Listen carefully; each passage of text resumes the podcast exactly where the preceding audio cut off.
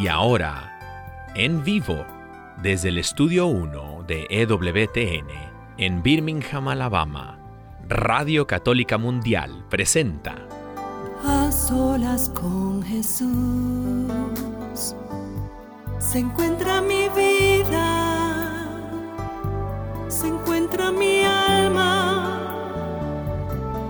A solas con Jesús quisiera oír su voz que dice, ven a mí, tú que estás cansado y agobiado, y yo te haré descansar.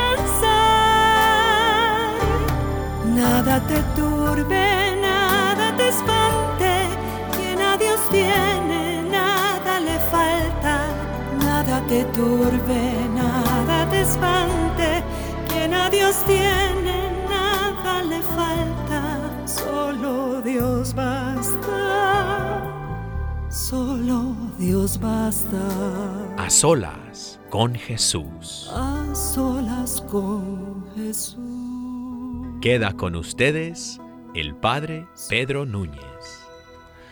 Bendito y alabado el nombre poderoso del Señor. Bienvenido a este su programa A Solas con Jesús, entrando por el Padre Pedro Núñez.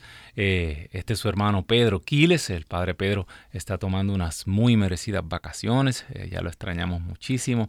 Y aquí el, el Padre me ha, me ha puesto un par de zapatos, pues grandísimos. Eh, pero aquí, con la gracia de Dios, ¿verdad? Todo lo podemos en Cristo que nos fortalece. Así que estamos un martes más aquí con este público que nos escucha a través de Radio Católica Mundial y también a través de las redes sociales, aquí por el Facebook Live. Eh, puede entrar a la página del Facebook también. Ya mismo vamos a dar los números telefónicos para que, para que llamen también. Recuerden que estas son sus líneas eh, para oración, para peticiones, para preguntas, para saludar. Mire, llame, llame ahora, vaya levantando los teléfonos.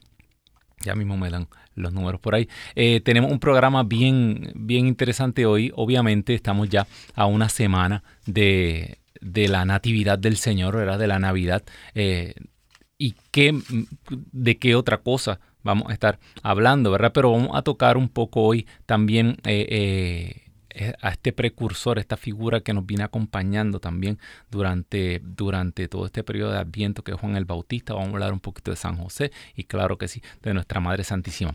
Números telefónicos a llamar eh, aquí en los Estados Unidos, el 1-866-398-6377. Repito, 1-866-398-6377.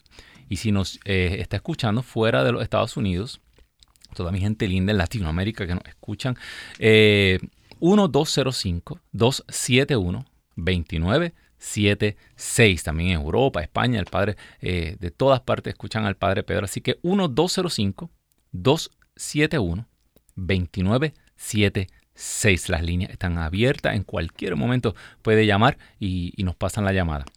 Así que, eh, hermano, hermana que me escuchas, no podemos comenzar, ¿verdad? Sin, sin orar. Así que en este momento, tal vez eh, en la época de Navidad no es una época eh, feliz para usted. ¿Sabe? Saque todo eso que tiene en su corazón. Vamos, eh, esos sentimientos que tiene a flor de piel. Los americanos llaman el, el, el Christmas blues, ¿verdad? Lo, la, como la tristeza de esa que, que, le entra en Navidad. Estamos acercándonos también a una recapitulación. Cada vez que despedimos el año, volvemos, hacemos las, todas eh, eh, esos propósitos y hacemos como un inventario. Bueno, tal vez este año no ha sido bueno. Así que saque todo eso y vamos a ponérselo ahora en los pies de la cruz del Señor. Bendito Dios.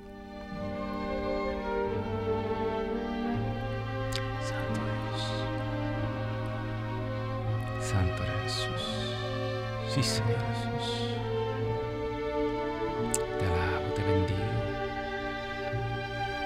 Glorifico tu nombre. Santo eres Espíritu de Dios. Rúa de Dios. Sí, Señor. Señor, tú estás aquí con nosotros en este momento, pero de manera especial queremos reconocer tu presencia Tú siempre nos sigues a todas partes, dice la palabra de Dios, estaré contigo donde quiera que vayas. Pero la mayor parte del tiempo, Señor, pasas desapercibido porque nosotros tal vez estamos de espalda. Tipo, en este momento, Señor, no importa nuestra condición, no importa nuestros pecados, no importa las cargas que traemos, queremos ponernos de frente a ti, Señor. No nos ocultes tu rostro, Señor. Señor, mira cómo hemos llegado en esta noche. Mira las tristezas. Mira que se acerca la Navidad. Mira, Señor, que hemos perdido seres queridos. Mira, Señor, que la Navidad pasada quedó marcada para siempre por la pérdida de un ser querido, Señor, y ya no es igual.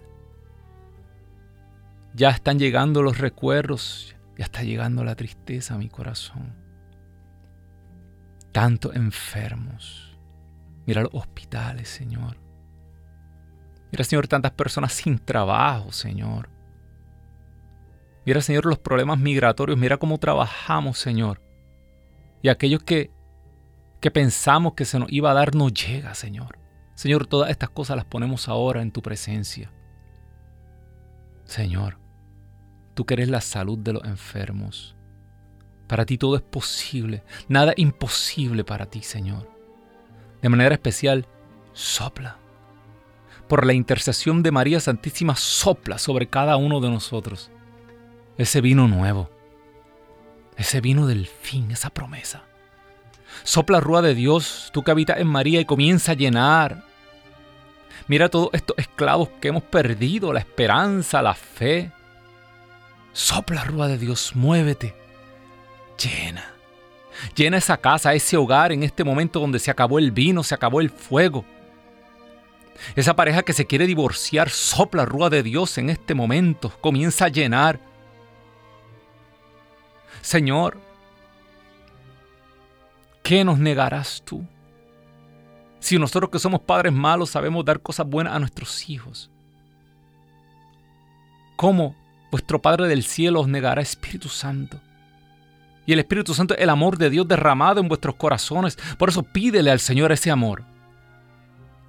El amor es un acto de la voluntad, tienes que quererlo y pedirlo. Abre tu corazón en este momento a ese esposo, abre tu corazón a esa esposa. Personas que viven por muchos años y no han decidido amarse en este momento, sopla la rúa de Dios. Comienza a llenar, a inflamar corazones en esta hora. Comienza a rehacer matrimonio, Señor. Yo no sé por qué estoy pidiendo por esto en mi corazón. Me llega me llega algo bien fuerte. Hijos sufriendo. Si los padres supieran lo que sufrimos los hijos en los divorcios, nunca se divorciarían. Sopla rúa de Dios. Pedimos la intercesión de los santos ángeles acampen alrededor de estas familias. Nos acercamos a la fiesta de la Sagrada Familia. Sopla rúa de Dios. Oh Santo Dios, como dice Zacarías, sé muralla de fuego alrededor de, esta ciudadela, de esta familia, de esta fortaleza. Sopla rúa de Dios.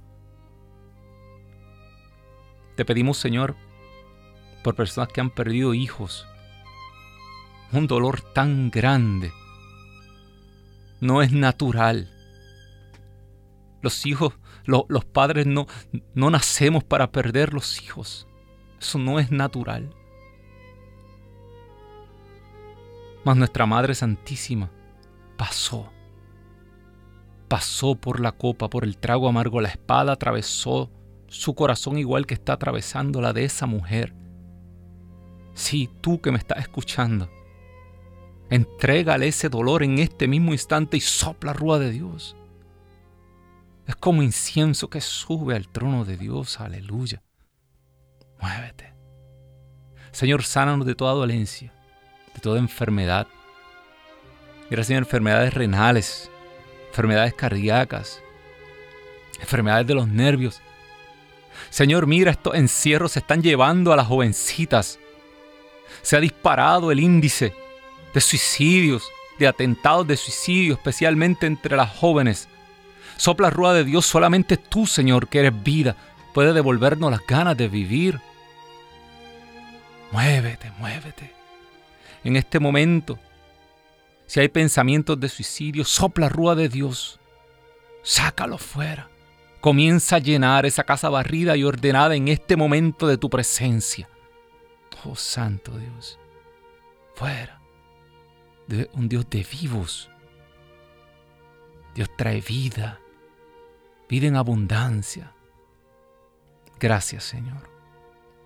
Gracias Jesús. Gracias Señor. Dale gracias al Señor ahí donde estás. Dale gracias al Señor. Porque el Señor ha escuchado tu plegaria. Porque como dice el libro de, Daniel y así también en el libro de Tobías, desde que ustedes clamaron ya, desde el cielo fue concedida esa plegaria. Tal vez tarde en manifestarse unos días, una semana, tal vez meses. Pero tu oración fue escuchada, bendito Dios. Así que dale gracias al Señor. Dile gracias, Señor. Gracias, Jesús. Gracias, Señor. Gracias, Jesús.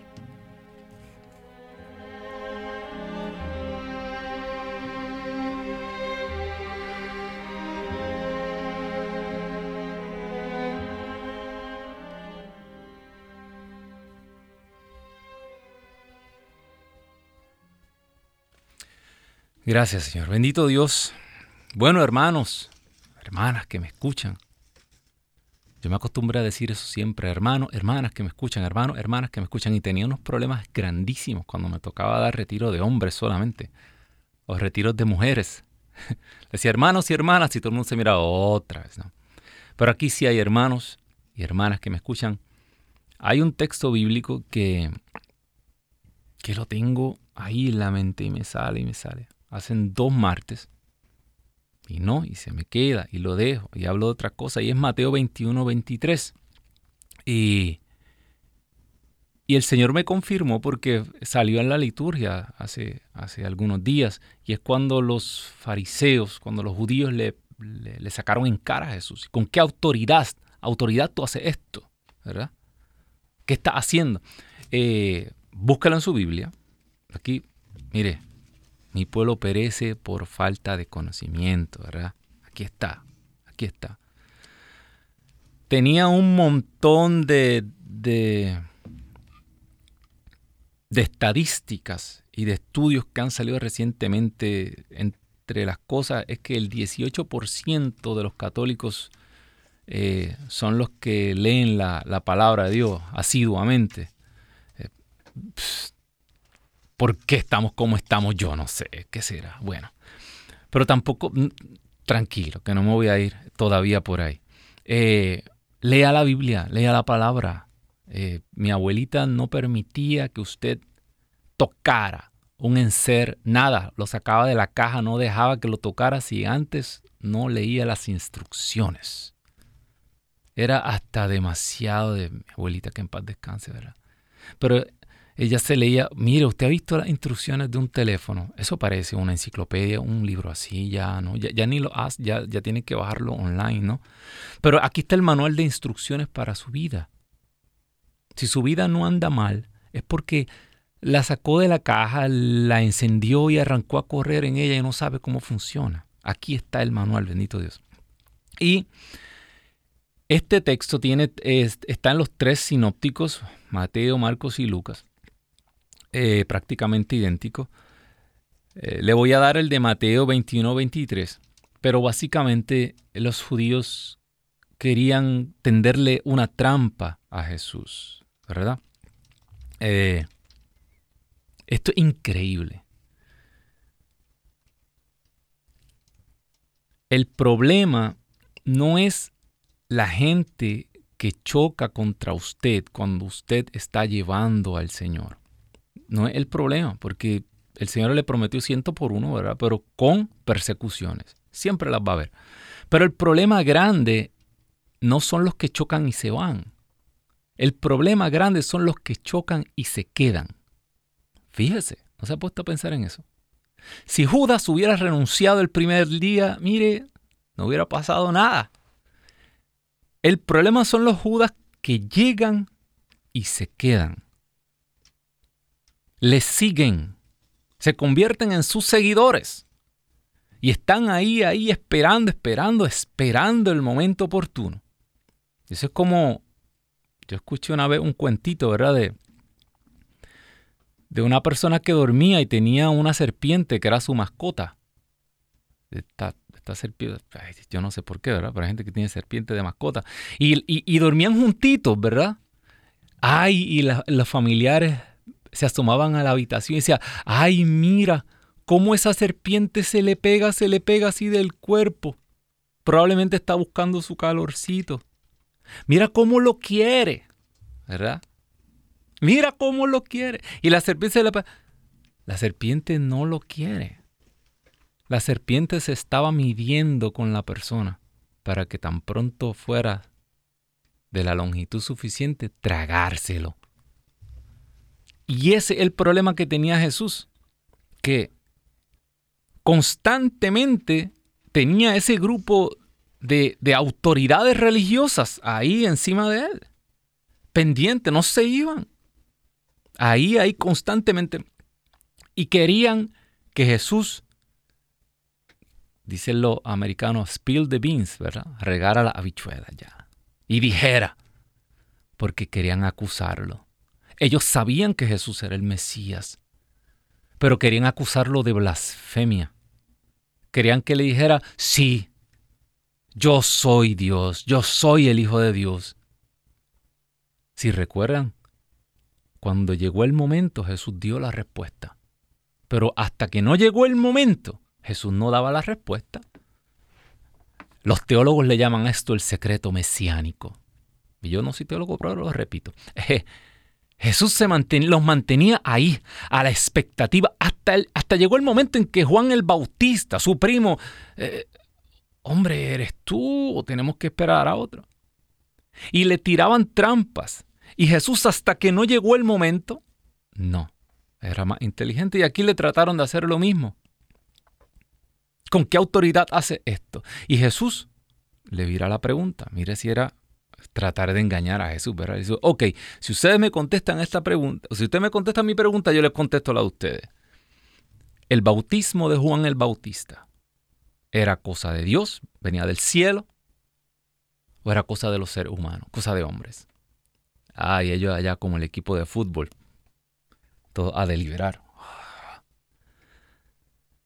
No podemos decir que es de Dios. Porque ahí Jesús nos va a decir, ¿y por qué no lo escucharon? ¿Por qué no se convirtieron? ¿Por qué no se hicieron bautizar?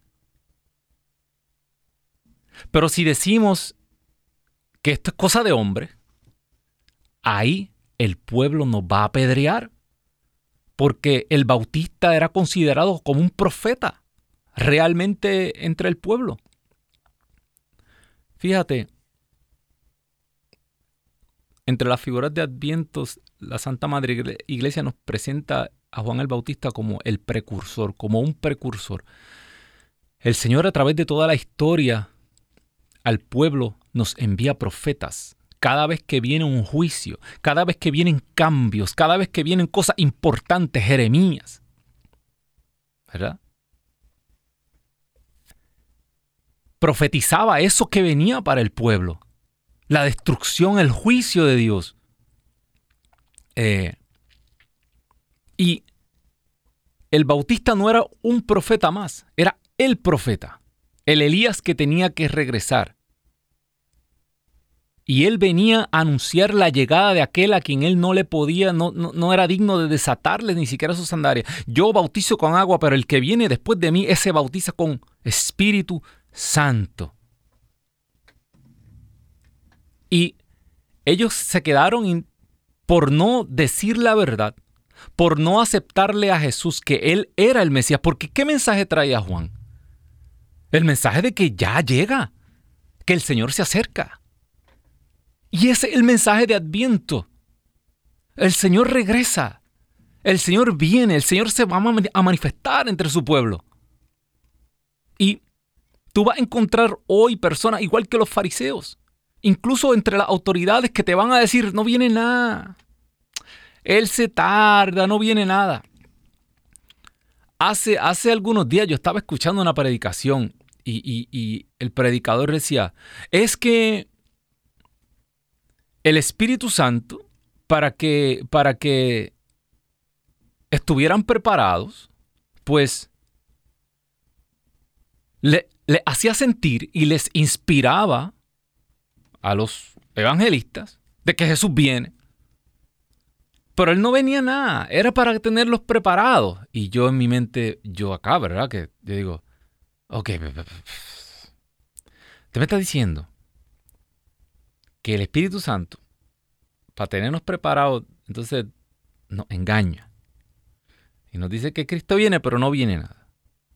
Oiga, usted no ha visto a través del, de, los tiempos, cada rato sale por ahí un loco y dice, Cristo viene tal día y se pone a tirar números, ¿verdad? Fecha y todo. Y allá se fueron a la cima de un monte, todo a esperarlo y se fueron aquí allá y cuando no llega, ¿qué pasa? La gente pierde la fe.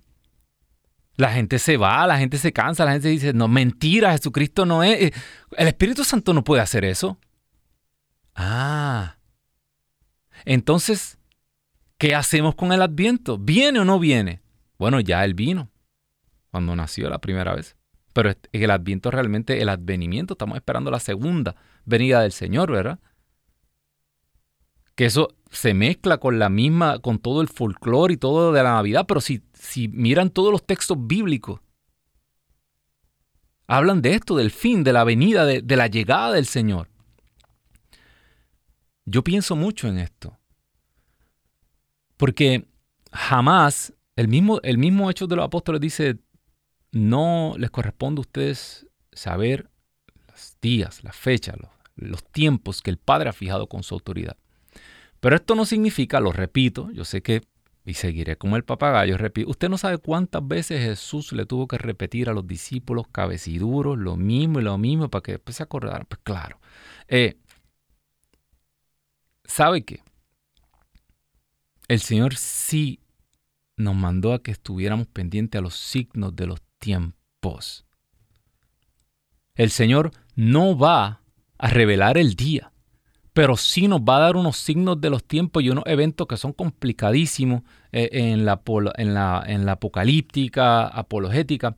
Ahora, acá, hablando entre los mortales, no entre los que saben, caramba, si usted no se ha dado cuenta que algo está ocurriendo en el mundo, yo no sé qué anestésico usted está tomando, porque no es, ni, no es de los que se dan over the counter. No, usted está tomando algo fuerte. Si usted piensa que todo está igual, que esto es un adviento más. Hmm. A mí me dicen, Pedro, pero es que problemas siempre ha habido. Bueno, usted no ha visto los videos que, que se están transmitiendo desde Europa. Claro, aquí en Alabama, aquí esto, es una chulería. Mis hermanos están aquí conmigo. Acabamos de llegar los tres, somos nuevos. Eh, yo vengo de New Jersey. Me acabo de mudar.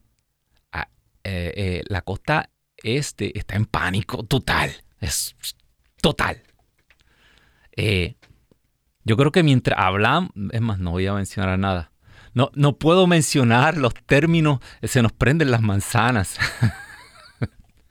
Sí, usted menciona términos eh, eh, eh, que tienen que ver con, tratamiento y cosas, se pone un poco médico y se emprenden las manzanas, comienzan a grabarnos. Esto no es cosa loco.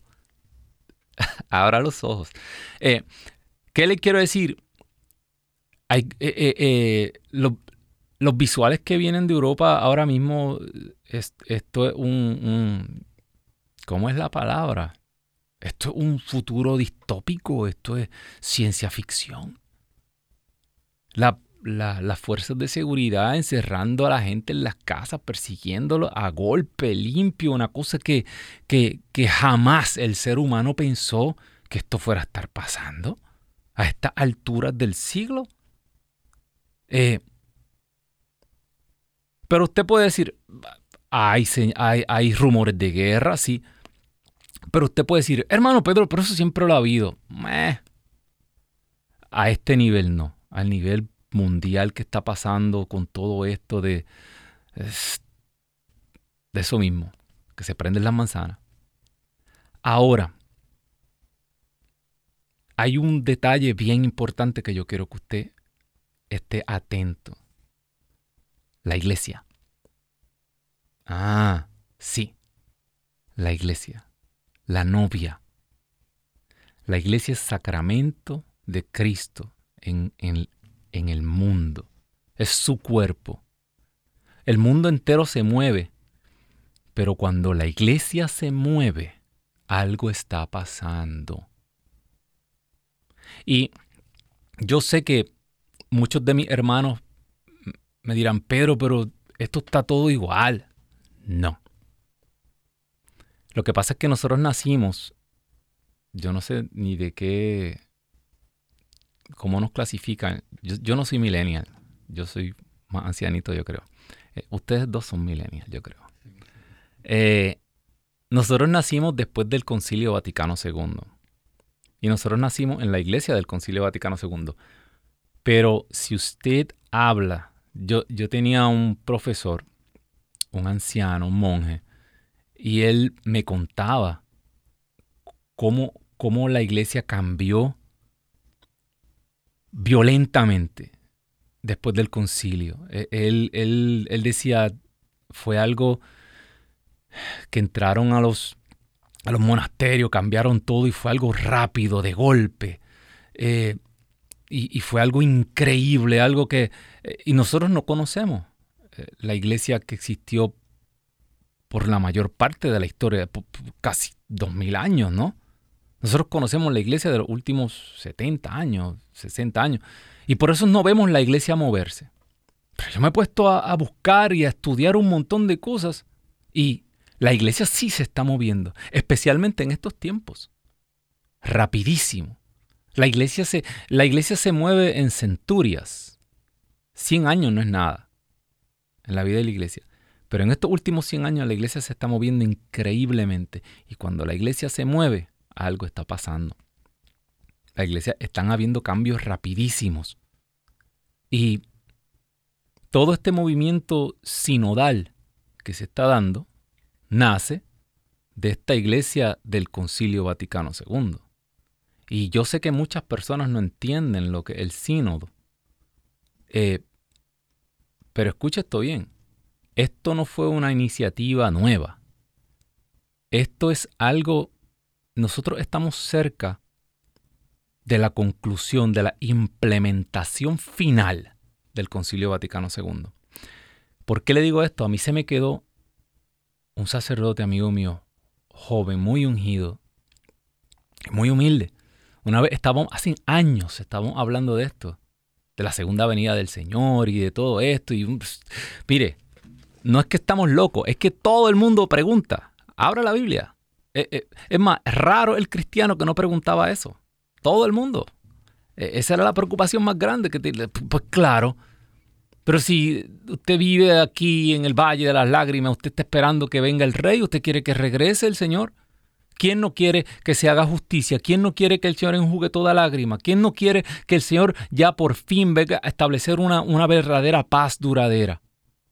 Que no haya más robo, más asesinatos, más aborto. ¿Quién no quiere eso? Claro, que haya justicia en las instituciones. Todos lo queremos, pues estamos esperando que el Señor vuelva. Y, y el sacerdote, él, nos miró y dijo, no, el Señor no vuelve todavía. yo, ¿pero por qué? Porque todavía no se ha acabado de implementar el Concilio Vaticano II. Y el Espíritu suscitó ese concilio y se va a implementar. Y yo, eso a mí se me grabó. Y cada vez que yo veo la iglesia moverse, y cada vez que yo veo que la iglesia está acercándose a cerrar un ciclo, a cerrar una etapa, yo me pregunto, Señor, ¿será que tú vuelves? Ajá. Hermano Pedro, pero no me diga eso, mire, usted me está asustando, usted vino a hablar de terror. Pues ¿sabe qué? Discúlpeme. Pero si este terror la lleva usted o lo lleva usted al confesionario es exactamente lo que yo estoy buscando, porque se acerca la Navidad y el tiempo de preparación se acorta. Y la palabra de Dios dice exactamente eso, vigilad. Estad pendiente, sed sobrio, daros a la oración. Más, ah, a los hijos, ustedes son los hijos de la luz, dice San Pablo. Este día no los agarrará a ustedes como ladrón en la noche. A los que están en la luz, el Señor le va a hablar, le va a decir. Esto no es que usted va a salir un día, ay, ¿qué pasó en el cielo? Mira que, anda, que no. A los hijos de la luz el Señor nos va a hablar. Dice la palabra de Dios que todas las vírgenes se durmieron. Todas. Ah, pero vino la trompeta y las despertó. Las señales. Tiene que estar pendiente de las señales. Y yo no quiero que siga pasando esta semana y usted siga de shopping en shopping, de mall en mall, para aquí, para allá. Ahora no puede salir, ahora tiene que estar pendiente a la caja de Amazon porque si no se la roba el vecino. ¿Y qué vamos a hacer? Mira, me llevo las pijamas. Y Mire, ¿qué usted espera para acudir al sacramento de la reconciliación? ¿Qué tal? Si esta noche vienen por su alma. ¿A dónde usted cree que usted va a ir? Ay, hermano Pedro, yo, yo estoy orando para que por lo menos me den medio, medio millón de añitos en el purgatorio. ¿Cómo? Mire. Vamos a prepararnos porque no saben ni el día ni la hora. Pero sí hay signos. Otra cosa que quiero hablar. Los fariseos se descalificaron. Lucas 7:30. Los fariseos no creyeron en Jesús. No creyeron en el Bautista. Y frustraron en ellos, dice la palabra, el plan que Dios tenía para ellos. Y yo no quiero, hermano, hermana, que me escuchas, que tú, por incrédulo, por seguir la corriente, por seguir a los que dicen, todo está igual, no pasa nada, se frustre en ti el plan que Dios tiene para ti dice la carta de los Efesios, obras predestinadas desde antes de la creación del mundo, Dios tiene para ti y no ha empezado todavía. ¿Qué estás esperando? Que se frustre el plan en ti.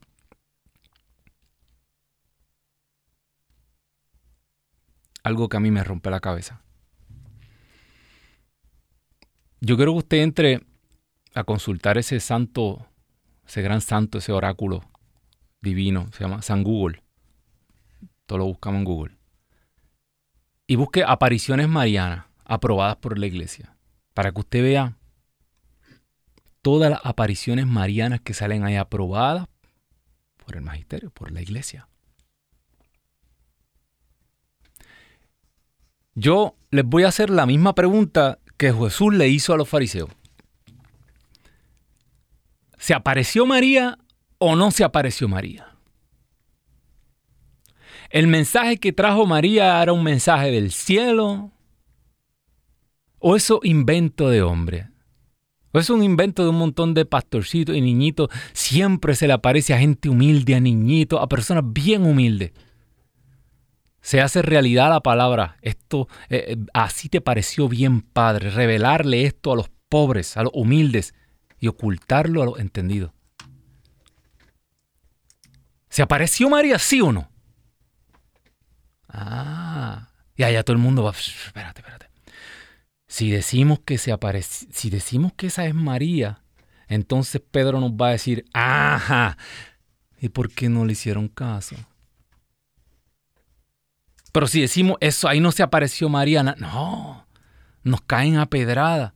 Oiga, yo no sé si usted, pues, yo pienso mucho en esto. Eh, María, después de Dios, es la criatura más poderosa del universo. María y su hijo son un binomio. Ella fue asunta. El dogma dice que fue asunta, asumida. La Trinidad asumió a María como parte de ella.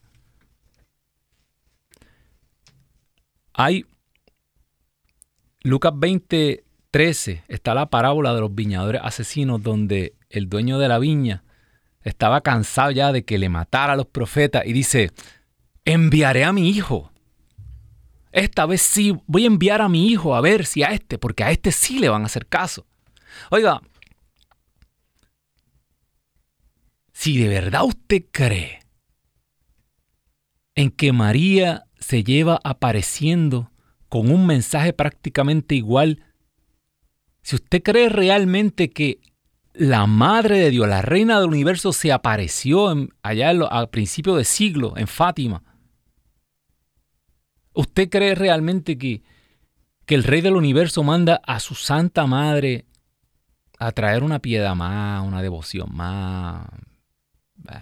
Como me decía un teólogo hace tiempo, algo periferal, algo añadido a la fe. En serio. Jesús no mandó ni, ni, ni a San Miguel, Arcángel, ni al Bautista, ni a Elías, ni a Moisés. No, no. Mandó a María Santísima. Ay, hermano Pedro, pero yo no estoy obligado a creer en eso. Eso es una revelación privada. ¿Usted cree? Sí es revelación privada, pero usted cree que Jesús va a enviar a su madre a traer una piedad más, porque nos faltan devociones. ¿O no será que del cielo nos quieren decir algo y que hay prisa y que tenemos que convertirnos de una vez y por todas y que aquí no hay puntos medios o aceptamos el mensaje o no lo aceptamos? Vámonos a una pausa. Vamos a meditar en esto. Eh, voy a hay una pregunta que me hicieron que, le dio nombre al programa de hoy y la voy a contestar eh, más adelante. Pero vamos a meditar en, en los avisos que el Señor nos ha estado enviando a ti, a tu vida personal. Tal vez el Señor está enviando precursores. Personas que te están diciendo, viene algo fuerte, prepárate. Bendito Dios.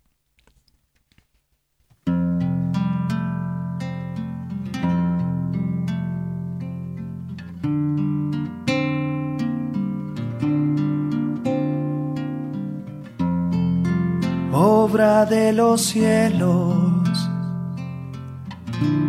salida de Dios. Tu tierna mirada y tu dulce voz. Quiero declararte dueña de mi ser. Sueño ser tu esposo, flor de Nazaret.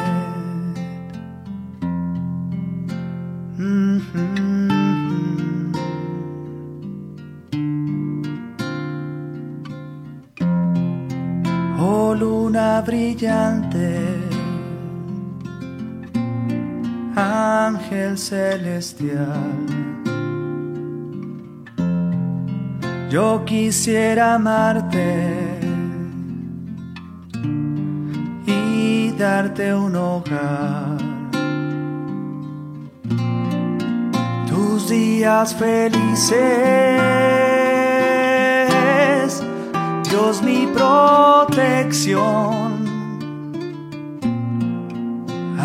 tu alma y ser tu puro amor.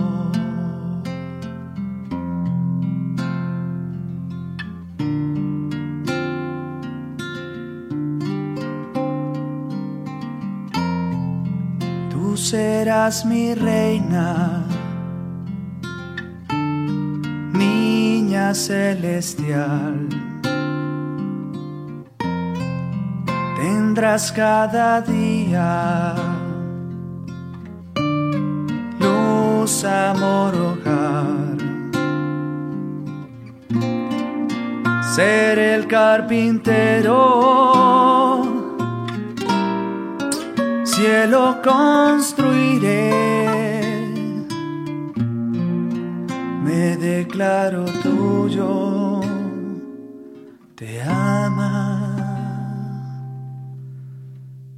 José.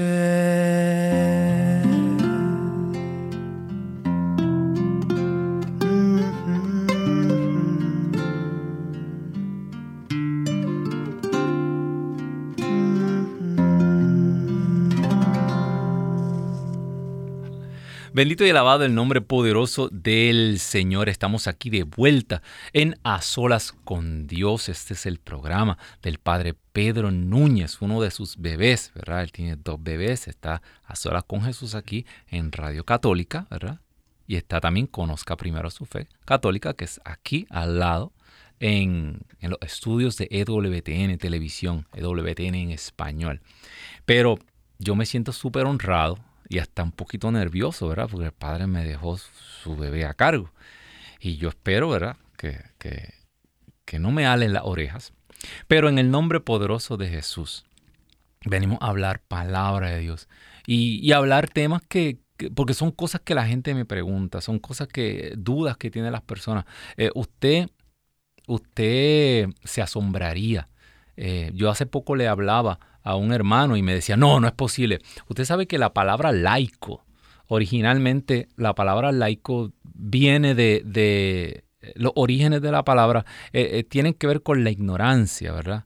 Todavía las personas de antes, los viejos de antes, en mi país dicen, no, no, de eso yo no sé mucho, yo soy medio laico en ese tema, porque la palabra laico traía unas connotaciones un poco como de ignorancia, ¿verdad?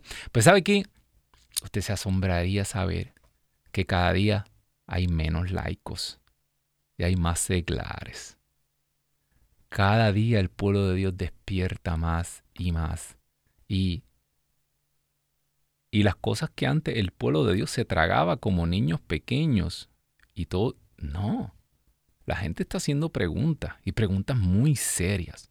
Y hablábamos fuera del aire con Daniel y con, con Caro, eh, las estadísticas que salen. Eh, eh, salió una en estos días del Pew Research. Eso, eso es una, eso es una, una compañía muy seria que hace, que hace encuestas de todo, de ciencia, religión. prácticamente la mitad de los católicos no rezan.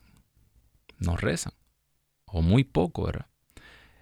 Esa fue en estos días que salió. En el 2019 salió eh, otro estudio del Pew Research que, esa es la que espantó a todo el mundo. Y es que el 70, el 70% de los católicos no creen en la presencia real de Cristo en la Eucaristía. Muchos creen... Eh, lo increíble es que cuando les preguntan, dicen, no, no, la iglesia enseña que eso es un símbolo del cuerpo, que el pan y el vino son unos símbolos que la iglesia lo enseña. vamos a dejarlo ahí, ¿verdad? Porque no es por criticar.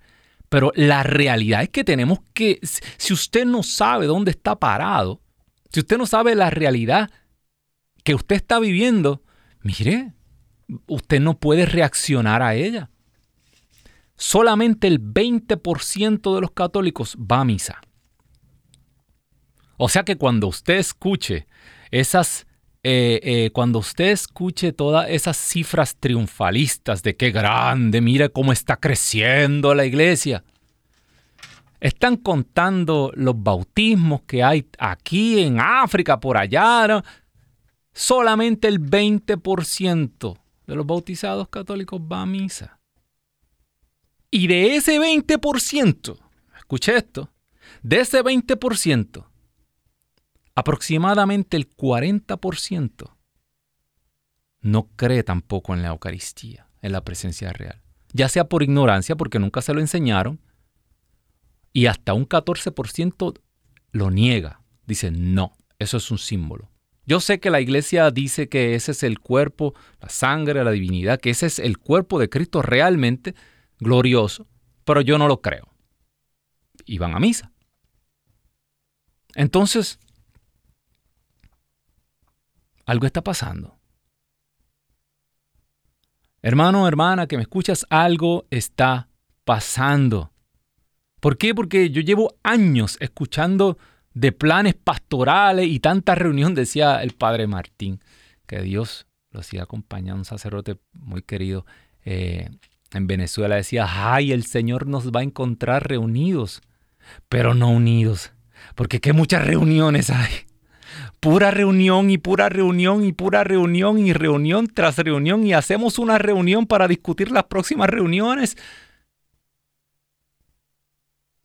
yo, yo tengo a Freddy de Nueva Orleans en la línea. Gracias, Daniel.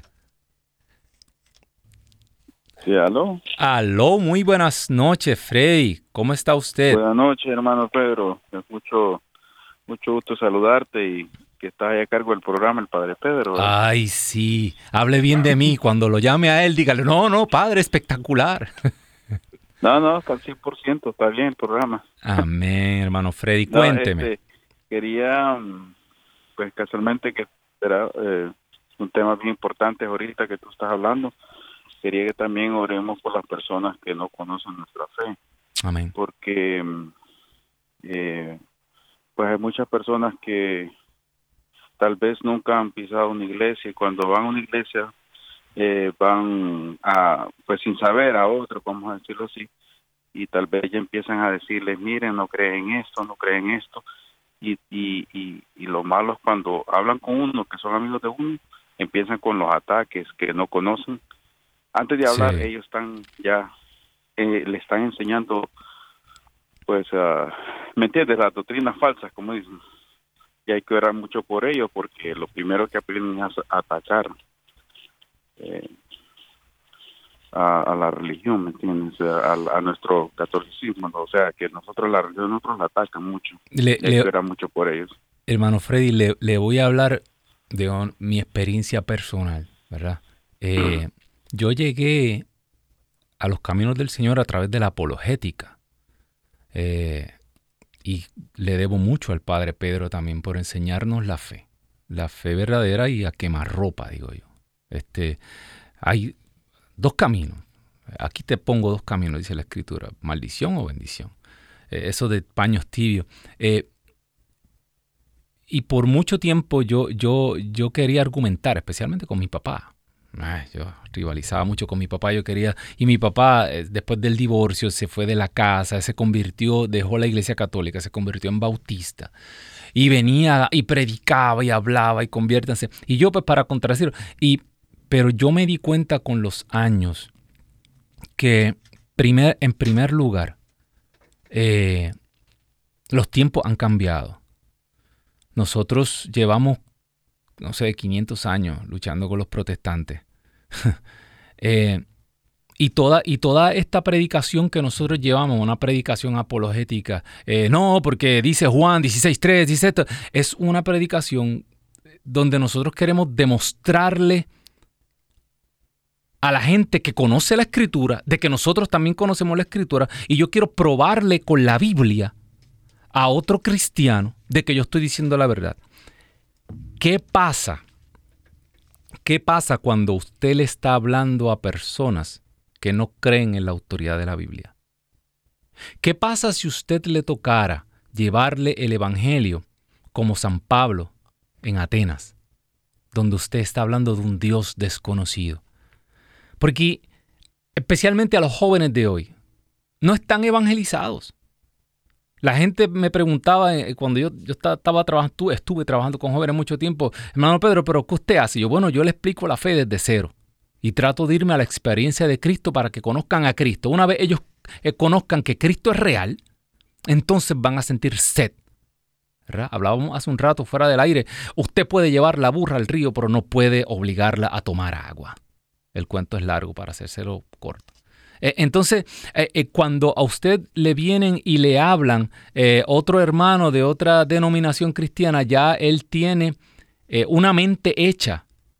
Y él viene tal vez a argumentar, él viene a, luchar y usted ve en las redes sociales se forman estos argumentos que acaba todo el mundo molesto y gritando, cimentándose esto y lo otro. No. El mejor argumento es un católico de verdad. Un católico hecho y derecho que vive su fe, porque contra su testimonio de vida nadie puede. Todas las personas que me dijeron a mí hace diez y pico de años, usted no va a durar en la iglesia católica. Porque si el Señor está haciendo algo de verdad, usted va a salir de la iglesia católica. No lo van a querer, el sacerdote lo va a votar. Eh, para ese tiempo, muchos eh, eh, los movimientos carismáticos se iban a veces y hacían otra iglesia por allá. Pues nosotros no. Ahora, después de muchos años que la gente está diciendo, oiga, parece que la conversión de ese muchachito sí fue real. Lamento decirle que ya no soy muchachito, pero sí fue real. Así que, hermano Freddy, no se preocupe. Dice, dice la palabra de Dios que nosotros vamos a dar razón de nuestra fe con ternura, con respeto. Y después dice, esto lo dice Carta de San Pedro, y que la persona que lo vea usted y que lo escucha, si no cree por sus palabras, que se sienta avergonzado, porque cuando lo vea actuar a usted, se va a sentir avergonzado de haber eh, ido en contra suya. Así que mucha, decimos, decimos, sí, eh, hay que estar siempre dispuesto a dar razón de nuestra fe, pero no acabamos lo que dice abajo porque no nos gusta, porque somos peleones, nos gusta pelear y darle puño al protestante y al evangélico. Y no. Dulzura y respeto. Y que si no creen sus palabras, que crean por su testimonio. Amén. Dios me lo bendiga, hermano Freddy. No se preocupe por nada. Prepare su corazón para este adviento, en este adviento para que en esta Navidad y en esta fiesta de la Sagrada Familia usted pueda ser testimonio vivo de que la Trinidad vive en usted. Amén. Amén. Dios me lo bendiga. Oiga, usted está cerquita del Padre Pedro, me le da saludos. Está más cerca que yo. Usted está en Nueva Orleans. Lo miro por acá. Ah, lo sabía. Bueno, que Dios me lo bendiga. Bueno, bendito Dios, eh, seguimos. Eh, no sé si tenemos otra llamada. Eh, la pregunta que me hicieron, esta pregunta me la hizo, me la hicieron desde Bogotá hace algún tiempo. Dice, señor Pedro, ya cuando le empiezan a decir señor Pedro a uno, ya esto es, que uno va bajando la cuesta ya, pero a toda velocidad. Señor Pedro, quisiera saber si usted ya se consagró a San José, así como se consagró a Jesús por María. Si no lo ha hecho, les recomiendo el libro de Donald Calloway. Atentamente, Luis Alejandro Lemus desde Bogotá. Hace tiempo tengo esta pregunta. Y no me había atrevido a contestarla. Y hoy no sé por qué. Me puse osado. No la he hecho, Alejandro. Eh, y sí me regalaron el libro. Excelente. Empecé a verlo. Empecé a... Pero algo me ha ocurrido a mí. Fíjese yo, yo, yo no quería hacer la consagración a María. A mí me enseñaron teólogos y, y a través de, mi vida, de, que María sí, la Madre de Dios, están los dos más marianos, uno los cree, pero que María era algo como periferal, ¿sabe lo que es periferal? Algo eh, como añadido a la fe, algo que gira, pero que, que no es obligatorio para la fe. Y como hablaba ahorita, pues las apariciones son revelaciones privadas y, y yo no había encontrado realmente el sentido en que encajaba María en todo esto. Hasta que yo empiezo a levantarme en las noches y, y, empiezo a buscar, una, una, ansiedad de buscar, empiezo a buscar en la Biblia, empiezo a, a, buscar en oración, empiezo... Y el Señor me comienza a dar, a revelar a través de la escritura y cosas que son muy largas para el minuto que nos queda, pero que María no era algo añadido a la fe, que por la voluntad de Dios, mire, Dios no necesita a María, pero a Él le pareció bien que ella fuera indispensable para la fe, porque ella fue el... Eh, Dios tomó el cuerpo de María para formarse un cuerpo. Dice la palabra, se formó un cuerpo. Y ese cuerpo está hecho de María. Y yo Ahí comencé a entender lo que era el Génesis 3.15, por qué la promesa, por qué la enemistad entre la mujer y Satanás, por qué eh, la lucha, por qué María en las bodas de Caná es eh, algo del fin, algo escatológico y por qué el vino nuevo del Espíritu se derrama a través de aquellos que están cerca de María. Amén. Eh, no me he consagrado a San José porque para mí la consagración a María no fue algo pasajero ni algo de moda, fue algo total.